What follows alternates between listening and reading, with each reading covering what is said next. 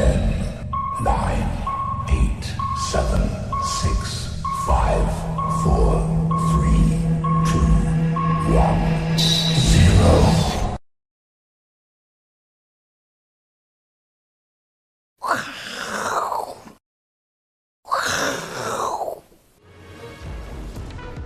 欢迎大家收看，我是金钱豹，那我是兆立啊。然后我想最近的盘势哦，说真的太焦灼了啦哈，大概在一万六千点这个地方哦，上下三百点已经整理很久了哦。所以你看一下我们小编呐，哦，用了一个图片哦，行情看来有的洗呀，哦，真的这这真的是有的洗哦。你就像你玩烂泥巴一样哦，那一那个身体脏了哦，其实你用到衣服真的难洗啊哦，所以真的现在很难呐，所以选股哦。不选市啊，其实大家都这样讲，选股不选市，重点来了是要选什么股票，这个很难，这个真的又更难哦。我想有的要，不是有的要选金融，有的要选传产，有的要选电子，真的真的太难了。好，那我们先看一下，我要跟大家讲哦，既然这么难的状况之下，你就怎样，你就持股比重真的控制好了，我觉得你就不要超过五成啊。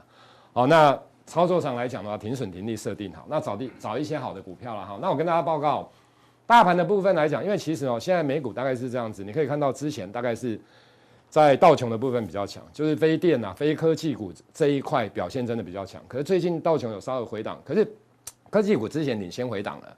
那领先回档之后，这个地方弹起来的幅度感觉又不是太强，所以当然在这样的情况之下，它会影响到台股，因为台股基本上来讲，它还是权重最大的电子股占大盘的权重，然后大概还是有六成哦，六十二趴附近的水准，所以。电子股，只要美国的科技股不涨，其实台湾的电子股也不太会涨啊，因为外资也不会，因为我也是没有看到美国的科技股涨，其实你要叫他买台湾的电子股，这个难度真的非常的高了哈。然后讲是这样的一个情形，所以目前结构上而言，其实它就是一个整理。好，那存款划拨账证券的一个划拨存款账创下历史新高，其实你就知道，现在真的很多人在玩股票，不管是老人家，不管是年轻人哈，尤其是那种刚出社会的，其实真的蛮多人在玩，所以你可以看到。融资余额再创下波段新高，从过完年之后的融资，你看哦，涨也增，跌也增，几乎啦趋势性到昨天还是在创下新高。那你从新中开盘到现在你来看，这些的成本大概应该在一万六千两百点附近啊。所以大家有没有发现，只要顶到一万六千两百点、一万六千三百点或一万，反正这个压力就很重，因为你要化解这个压力，理论上一定要外资啊，因为大家已经融资都买满了，在那边等了。那等了之后没有外资去弄，说真的不容易过。你要叫国内法人投信也没那么多钱，对不对？那寿险的部位，我相信他一二月份他有做减码，所以你看国泰金、造国泰金、富邦金他们一二月的获利是历史新高哦。所以其实你要叫寿险拉，他们也不可能。所以你只能看外资，那只能看外资，你要看什么？你只能看美国科技股啊啊，它现在又不动，所以你看看起来都是整理盘，哦，都是整理盘。那另外的新台币贬。贬值等等啊，哈，不管那，所以在这样的情况之下，你现在理论上而言，中小型的跟低价股，它会优于全值股或涨多股，所以你可以看到柜台的指数相对于上市的指数，就最近而言稍微比较强一点点。好，那投机的气氛其实也是有，所以结论就是指数就是箱型整理，个股表现好。那我跟大家报告，你要留意什么？当然，当然很多人都讲高值利率啦，我觉得你是要留意。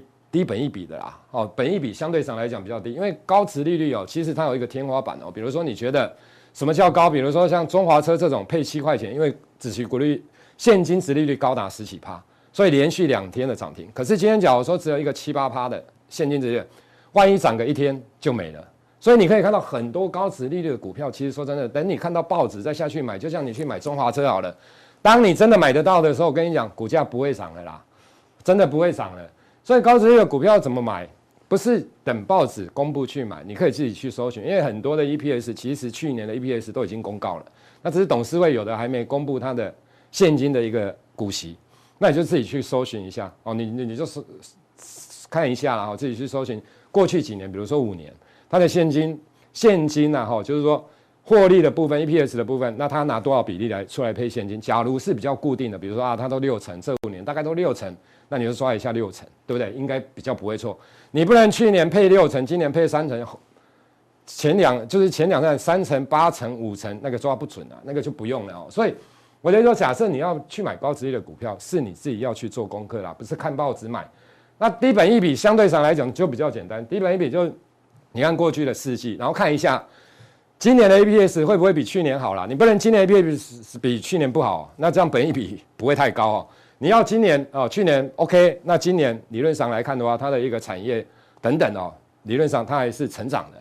那假如它的本益比真的只有十倍，理论上而言都会涨啊，只是早涨晚涨啊。哦，因为很多的原物料的股票，其实说景气循环股有时候都给它十倍的本益比的。那你假如是电子股里面真的具备竞争力了，本益比在十倍，今年又比去年成长 EPS 的。等一下会再加强定跟大家讲哦，有一些的股票啦，因为它大家都忘记了、忽略它了，然后好，那半导体的部分，其实我跟大家讲哦，半导体不是现在跌啦，其实半导体已经跌了一段，整理一段的啦，也不是说跌。你像台积电好了，对不对？新春刚刚盘完之后啊，大家以为要过高了，结果没有过高就开始整理了，然后结果破底了。我跟大家报告，台积电这个地方，其实我认为啊，它也不会这样下去啊。看现行的人会觉得啊，这这这嘣就下来。叫他做逃命再再崩盘，这种股票不会啦，因为它有基本面呐、啊。哦，这个有基本面的股票，就是第一季好不好？好，第二季好不好？好，第三季好不好？好，都很好。可是因为之前的股价其实有可能搞不好？已经反映到年底了，所以它既然它就拉回来修正、修正、修正整理。可是你看它未来的营收或获利，我的意思是说，短时间而言，这种股票在昨天，我先讲短线了哈，在昨天破线，因为破颈线又有利空。Intel 的利空等等啊，不管，就大家就外资就砍了六万张，六万六万多张，看现行的城市交易的也全部都砍了，你知道吗？全部都砍在，所以昨天爆大量。啊，假如真的会挂，假如短线会挂，今天就挂了。大家知道我意思吗？这种是不会挂了，因为有基本面。股票假如基本面是 OK 向上的，其实它的回档的过程当中，除非大盘连续性重挫了哈，比如说真的一个礼拜、两个礼拜跌三千点。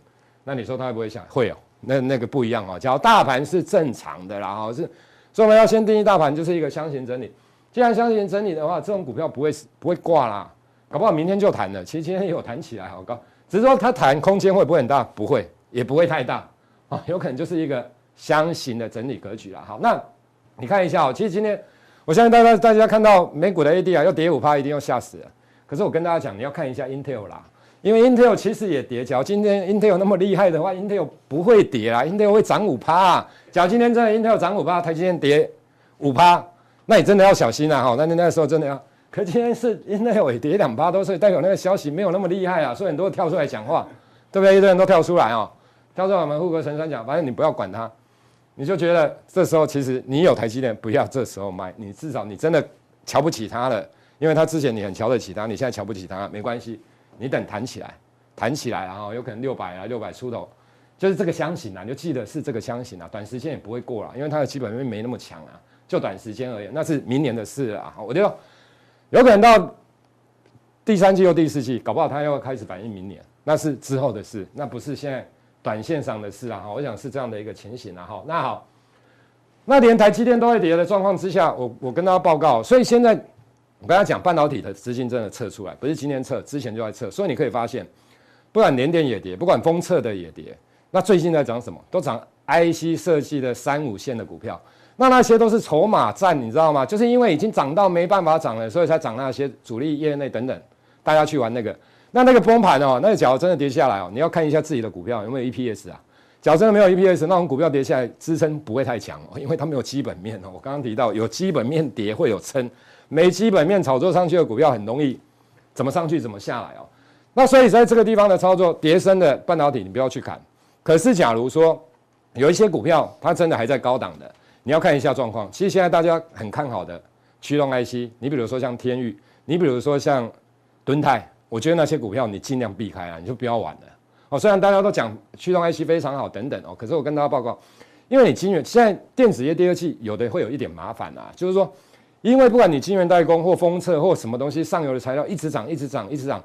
我是它的下游厂商，我到底能不能转嫁到这一些转嫁给客户？这个你要去观察。转嫁一次可以，转嫁两次是不是可以转嫁两次？因为其实现在有些企业开始会这样讲。你比如说像光磊好了，二三四年光磊，它就产生这样的现象。它上游石英元件啊，它有封装测试要去代工封，那涨了那么多次之后，它因为还有其他的同业啊。说脚一直调涨价格，第一个搞不好客户会去转转单给其他的厂商，你知道大家知道我的意思吗？他也不一定会接受。所以第二季其实第一季的电子业基本上获利，你营收数字看到的获利基本上不会有太多问题，啊，不会有太多，因为现在新台币也在贬了，所以不会有嘛。可第二季有的会营收上来，获利会跟不上哦，啊，有的是会直接营收，因为不想接那么多单呐，哈，因为做了也不一定赚很多。好，来另外一个 MIH 的部分哦，今天来看的话，转型啊，其实我跟大家讲，就是埋的一个伏笔啊，哈，软体跟云端的整合。哦，所以我等一下加强定会跟大家讲的，就资安的东西，因为搞那些硬体哦，其实说真的已经哦，大家不管是红海，不管是红海家族，不管是其他的光达什么一堆有的没有的，其实大家都已经耳熟能详了。我觉得那种股票，基本上来讲的话，除非大盘真的很不错，或者是你可以说，比如说 Tesla 真的又涨，这些汽电动车的股票涨，不然这些已经都涨很多。其实我觉得。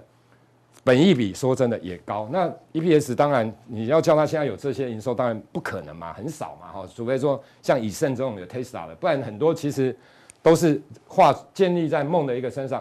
所以涨多之后，大盘只要不是很稳，那就容易拉回。所以看大家看到有些股票，这些股票开始拉回哦。那我们看一下 NH 哦，因为今天下午会讲，有两百家厂商要参与网网际网络有关哦。我跟大家报告，这个是重要的啦哈，这个是重要的。就是说你要看重点，要看对哦。其实比如说中华中华车好了，这两天要涨停，它不是因为什么东西，它是因为现金殖利率高十几趴，所以股价连续两天涨停。那中华车昨天的大涨，其实我讲真的，它也不是因为什么 MIH。我跟他报告，理论上来讲的话，我我觉得啦，它这个搭不太，就是说它搭的上边，可是你要叫它做电动车做的很厉害，我我个人觉得这个难度哈有点高了哈。那所以它昨天涨是因为什么？因为它转投资预是中华车。所以大家觉得啊，中华车都配那么多现金，那当然可以领到很多现金。那大家也想说啊，那裕隆会不会？哦，裕隆会不会配那么多？所以股价就涨了。好，可是我觉得这种股票来看的话，其实当你去，其实我的想法都这样：当你真的去买，因为要投资而去买，现在一万六千多点去买高股息、殖利率的股票，我觉得这个空间真的都不会太大了。哦，这种当然了，像这个，哦，像这个，因为它配息比较多，这个是运气好啦。好，这个真的是，那你再去追看看。我等于说，当你打开的时候，你再去追追追追看呐、看会不会赚钱，很难呐、我跟他很难哦，大家要记得哦，因为高现金股息之类的股票，大部分真的大部分就是我把我现金拿来配给股东好了。最主要是什么？为什么？因为他已经不想扩厂了，你知道吗？就成这个产业大概就成熟了啦。台积电会用高股息之利率，你买台积电会因为高股息之利而去买吗？现在啊。二十年前或许会啦，可是现在台积电，你买的一定是它的竞争力强，一定是买它成长性嘛。我怎么会买台？所以有人说台积电现在殖利率低啊，又怎样？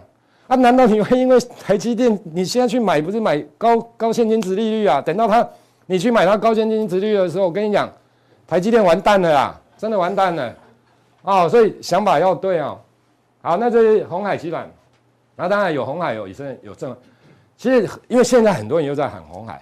真的很喜欢喊哦，我跟大家报告，我觉得红海角大盘不是太好。我跟你讲，红海会跌啊，因为你现在相同的逻辑，这一边会涨，是因为半导体的资金转到红海去，因为它的基期相对半导体真的涨比较少啊，所以资金你有没有发现，电子的部分它转转到大概两三个，从半导体的资金一个就转到红海车电，对不对？那第二个你可以看到转到哪里？面板。很多人说面板现在啊很好很好，其实我跟爸爸，面板下半年也有一些疑虑啦。那只是说，因为大家半导体已经不是不是很想玩了，所以资金当然它 parking 在面板，这个都 OK 的啦。哦，我觉得基本上是 OK。那那第三个就是区块链的股票，他们显卡很很强，二线的很强。为什么？因为转出来的资金有的比较投机，我成功来变显卡，I can game。可是我跟大家讲哦，显卡现在有一点麻烦了。第一个，比特币已经开始在回档了。第二个。区域区块链的这一些股票，你去看一下美国挂牌的很多哈，最近都跌幅很重哦，所以这些不要再玩了。我觉得短线上真的区区块链这一些二线的显卡板卡，到今天真的不要再玩了。我跟你讲啊，那正位相对上也比较 OK 啦哈，本一比比较低一点啊，那当然它跟车电一点点关系而已啦哈。所以这个地方呢，大家操作上来讲，我说的持股比例不要太高啊，那操作上谨慎一点。然后要选对方向了哈，要选对个股了哈，那风险一定要控制好。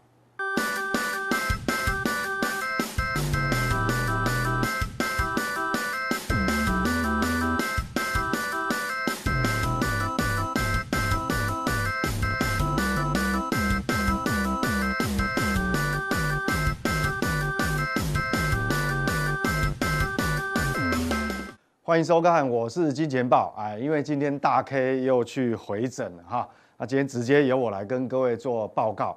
好，那现在一开始呢，各位投资人哦，看到今天这个画面，这种投资要赚用功的钱，好，为什么会这样讲？哎，这句话是谁说的？是国泰金控哦。我想这个啊投资大家长，我想国泰金控的规模大家也是知道哈，非常的大。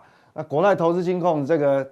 这个其实以前是外资天后了哈，这个陈小姐陈淑芬，她说投资就要赚用功的钱，这个非常符合今年的这个行情。为什么？并不是每年像去年一样行情都这么大，可以一涨可以从低档上来可以有五千点六千点这样哈，所以并不是每每每每年都有这么大的落差，好，不是天天过年。那今年来讲的话，真的就是要。如这个这个，我们讲国泰金控投资长讲啊，投资要赚用功的钱，所以今今年的难度会比较高哈。那几个要点，就是说，到底我们讲说，资产还没有见到真正的泡沫化以前呢，那选股这个是他是讲要有四个要点。第一个，企业是否有长期的永续性，哦，这个很重要。所以为什么？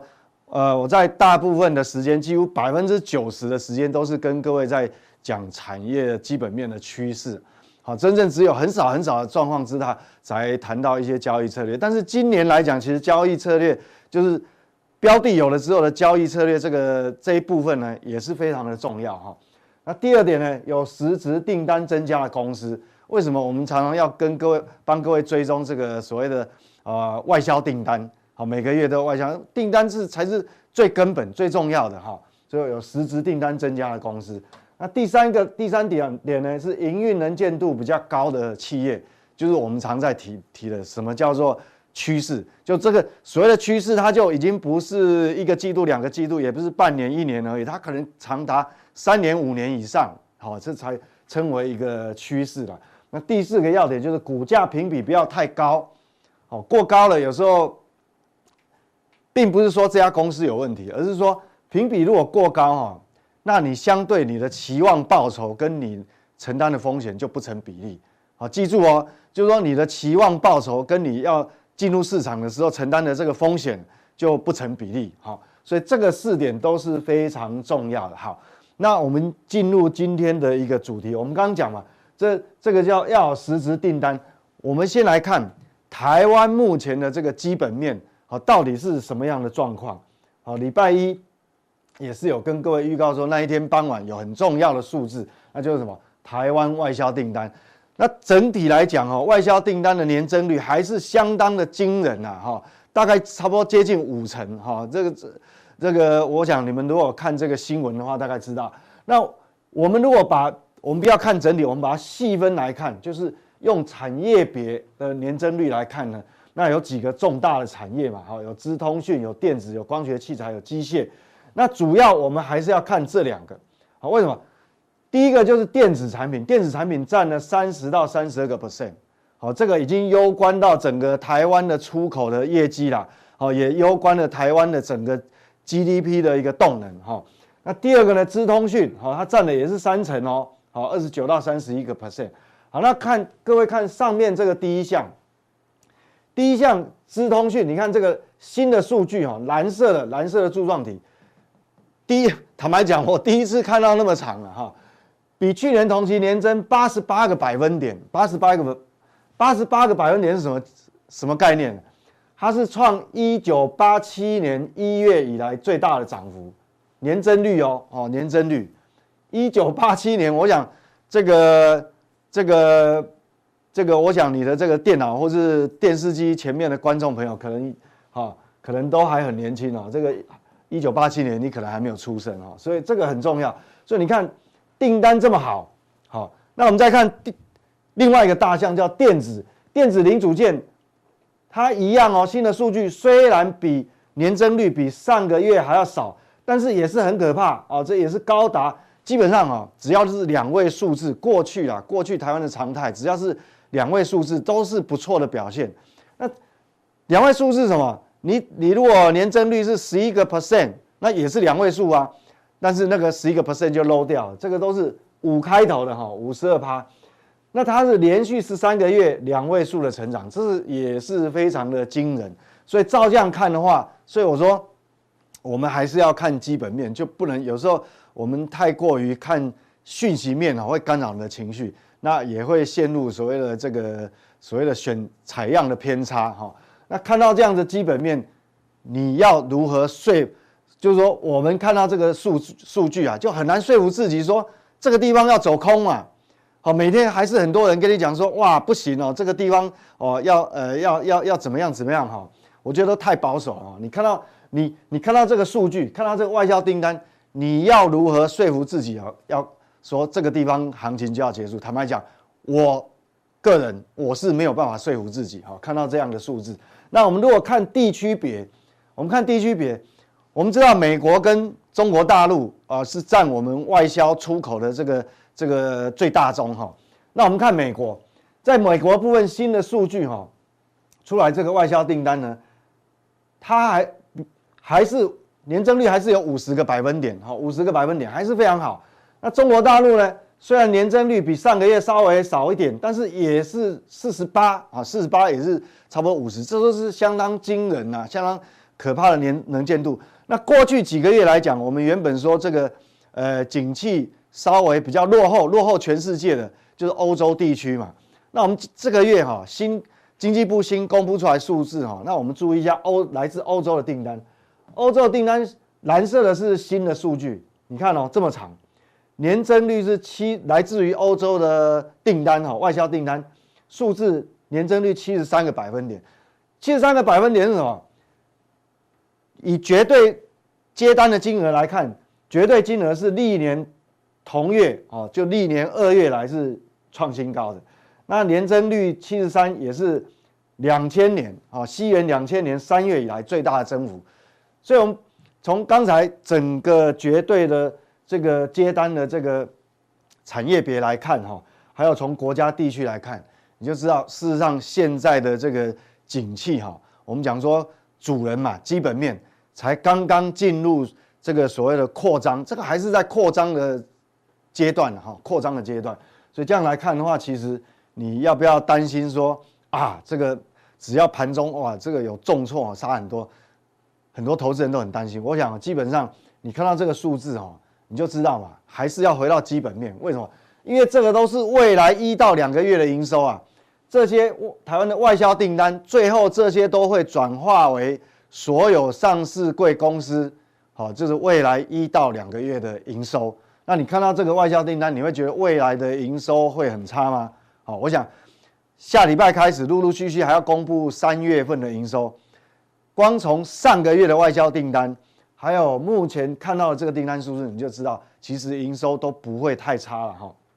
好，所以这边各位可以放心。好，那今天我想，我连续已经很多次，可能讲了六次，讲了七次，甚至于八次，我自己都忘记了。现在唯一比较重点哈，就是会干扰到台湾股市的，大概剩下这个因素是主要因素了哈。为什么这样讲呢？因为我们讲说美元之前还没有哦，这个还没有很强的时候，还在这边整理的时候，我认为说还 OK。哦，那时候也看到外资也是有时候会买超，好，虽然买超金额不是很大，但是你看各位哈，最近两三个交易日，美元继续转强的时候，还创了波段新高，比这个高点还高的时候，各位看到外资都是站在卖方，而且像比如说像昨天，昨天外资不是卖超了三百多亿，啊，这个金额都非常大，就目前为止干扰台台股的因素，主要就是这个美元指数了。如果美元指数它还继续维持强势，那基本上我我跟各位报告，你就不要期待外资哦会很积极的来买超台股。那当然这个对加权指数就有干扰了，对不对？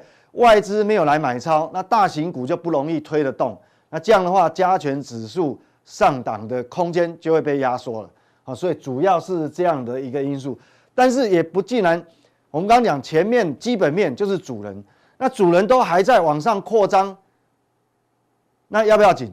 所以基本上，即使美元指数很强，即便外资不愿意买超台股，但是基本上台湾哦还是不会立刻马上转空了哈，没有像有些分析人员就是呃以偏概全，好选择性采样，说哦这边就一定会怎么样，没那个事，难道难道这个都假的吗？哦，难道你不相信经济部吗？哦，他光这个就没有办法去说服自己的啦。哈，我想那些看空的人哈，好，美元指数确实会干扰，会干扰我们加权指数。但是不代表说我们新台币就一定会转弱哦。美元，我想汇率是跷跷板，美元指数的相对就是什么？其实并不是说美国现在真的不得了很强，基本上汇率的是跷跷板，代表什么？是因为欧元比美元还要弱，日元比美元还要弱，意思就是欧元烂到爆了，现在是比烂的嘛。只要欧元一直烂下去，美元就会很强。不代表新台币一定会很弱，为什么呢？我们来看哦，这个是新台币的走势，好，新台币的走势最近确实有回贬，但是呢，你看一个这么长的趋势，你若要做出一个形态，可能至少哈，可能至少还要还要往上再贬一段幅度，才会做出一个形态，所以代表美元指数很强。没有错，会干扰到外资，但是相对也不见得哦，对台湾就是影响很大。但是对哪些国家影响很大呢？哦，这个过去我们都提过了，那后来也验证了，什么阿根廷啊，对不对？什么巴西啊、土耳其啊、南非啊，现在你看，因为那些国家，像最近这个巴西为什么要升息？好，这个这个俄罗斯也升息，土耳其也升息，这主要是。他们为了防止这个汇率重贬，哦，防止这个资本的外逃啊，当然要升息。所以目前主要还是这样的一个干扰。所以以基本面啊，就是主人来看呢，基本上我想都没有大问题。好，那既然外销订单这么多，那资金面怎么样呢？你接很多订单嘛，但是影响股市还有很重要因素，就是我们看这个热钱，好，热钱的水位还够不够多？好，够不够？够不够多？哈。那我们画面上看到这是台湾的 M1B 啊，这个也是央行刚刚公布出来的。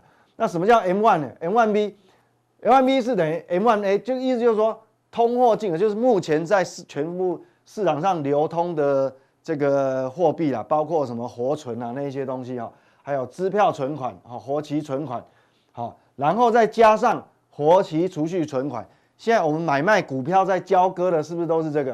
有没有活期储蓄存款？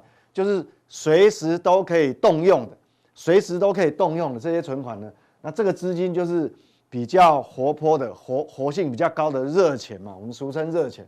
那目前哈，我们看哦，绿色的这条曲线，绿色的曲线就是 M one B，哈，就是这个我讲的说所有的通货啊，支票存款加活活期存款，还有现金呢，好，现金。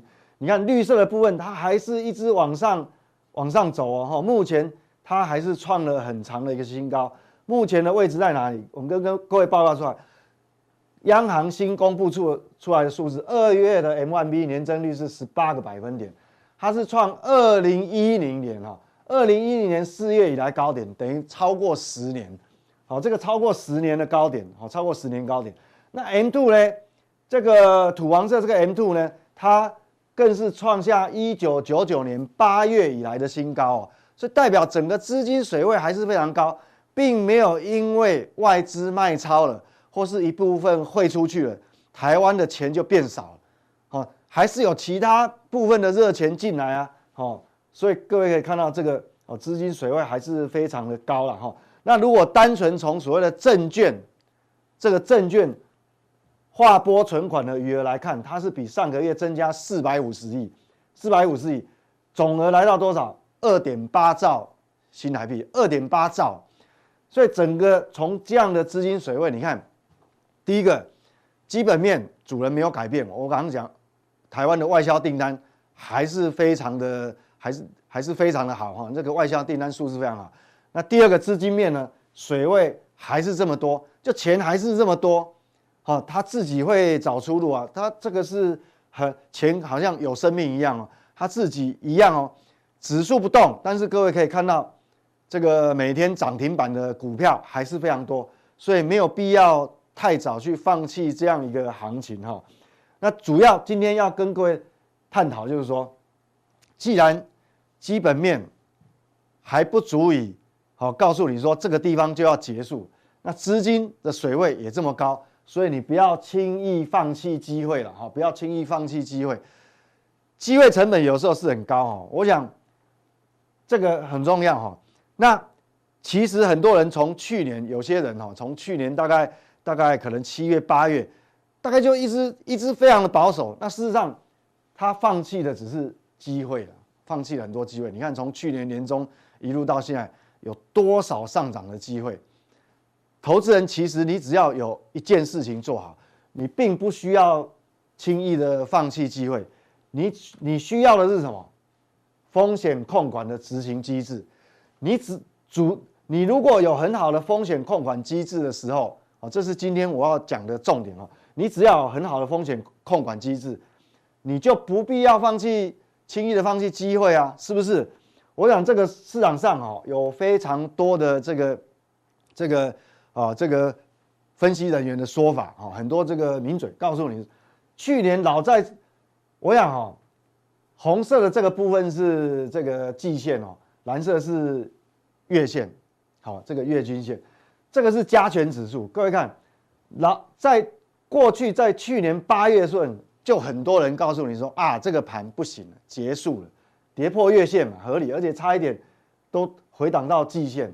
你如果后面不看，是不是很恐怖？但是你如果从整个外销接单的状况，它还是一直往上扩张啊。这边不止跌破月线，还跌破季线。这边看保守，这边看空；这边看保守，这边又看空；这边看保守，这边还是看空。一路上来，结果呢？从一万两千点看到一万六千点，这很多人哦，非常多人哦，我就不要指名道姓哈。每天在灌输你这个东西，就是选择性采样，哦，给你解读总经数据的时候也是选择性采样，嗯，专门挑符合他主观意识看空的数据在在讲。但是外销订单，这经济部公布的数据啊，他就不谈哦，很奇怪哦，哦，很奇怪。哦，这边看保守，这边看空，这边看保守，这边看空，这边看保守，这边看空。那然后呢？我告诉你，总有一天他会讲对，总有一天他也会讲对嘛，对不对？你家坏掉的时钟，一天也会对两次啊，对不对？所以我说，为什么你不要轻易放弃机会？那些轻易放弃机会的时的人呢，是因为你没有好的风险控管执行机制，当然要放弃，当然要放弃。好，所以从我用大盘指数就告诉你，这你太早去预设立场都不对，哈，都不是一个最好的方法。好，那我这边，哦，刚我这个问题其实哈有很多人，呃，事实上都有这个问题啊。那我现在来回答一个哈，本来好这个是加强定要呃有这个投资人呃提的问题，但是我觉得它非常重要，而且会有很多很多人都遇到这个问题。所以我把它拿到普通定，特别拿到普通定来讲，好，这位先生呢，哦，我想你如果收看我们的这个视频呢，我想啊，这个我今天就拿你这个提问当个案例哈。他问什么？他说如果交易出现连续性亏损，亏损一定会嘛？不是神嘛？怎么可能每一次都对呢？对不对？怎么可能每一次都对？请问在心态上，你自己在面对连续亏损的时候，要如何调整？我相信哈，有百分之八十的投资人都会有这种经历。不要说别人，我光自己，我每个月都要面临这种问题。哪怕我有三十几年的经验，我每个月一样都会这种问题。好，然后呢，这个连续亏损嘛，那好，我先来讲回答第一个他的问题。你单兵该如何处置？我觉得这个是节奏的调整。我刚刚讲，你先不要预设立场，也不要轻易放弃机会。你只要把风险，你要每个人要有风险控管的机制，你把它掌掌控好，那只要调整这个节奏就好。节奏调，第一个是什么？暂时降低部位，就是你最近，我想任何投资哈，因为每个人没有人真正是神的啦。如果是神的话，你就直接坐在行天宫里面给大家膜拜就好了，是不是？既然不是神，一定会有不顺。如果你遇到连续性的亏损，像哥这位投资人，呃，这个问的，其实坦白讲，我自己本身，我三月份啊，在期货的交易就非常不顺。我直截了当告诉你，第一个如何处置，暂时降低部位；第二个降低交易频率。哦，你降低部位，然后降降低你的交易频率，好，让自己休息一下，让情绪开始渐渐沉淀，然后比较能够理性，这样子才能回回头去检视这个你犯错的原因。第三个就回头检视原始看多的因素。你如果是做多，你就要去回头检视你原始看多的因素，它到底改了没有？到底是哪边有错？到底是趋势改变、基本面改变了，还是只是短暂的？技术面、筹码面的因素，如果你是做空的，你就要回头检视你原始看空的因素到底有没有改变，这样就不会很难嘛。第一个降低部位，这很重要，好，让你的情绪沉淀，也降低风险。第二个降低交易频率，好，这个很重要。这是我把我自己活生生的例子告诉各位，那你不要轻易放弃嘛，不要轻易放弃。这一张是什么？我坦白讲，我刚不是讲，我三月份自己期货也交易不是很顺啊。股票虽然还赚得不错哦，做得还不错，还都赚钱，但是期货的户头就交易不顺。这个是我的期货账户，各位看哦，从二零一九年的最后一季，原本从这个八十万，你过了一个季度，哎，成长到九十四万，哎，成长了十八个百分点。再过一个季度到去年，我想去年二月、三月不是很好做哦。哦，去年新冠病毒爆发嘛，但是我还是逆势成长了三十几个 percent，哈，大概三十八个 percent，然后到去年第二季继续往上增长，好，也是增长大概两成多到一百六，那这个就不用讲，这直接用目测就知道翻倍了啦，哦，那这是去年最后一季，我说到今年就不一样，为什么一开头我就说今年哈难度一定加高？不是像去年你随便哈，只要射飞镖放到最后，大部分都赚。你看哦，今年到昨天为止，哈，净值我的这个期货账户的季度哈，每个季度的权益值已经快要月底了嘛，快要一季快结束，它是减少了，比去年十二月底少掉多少？少掉差不多二十万哦，少掉了嘛。好，从柱状体看，好，为什么说不要放弃？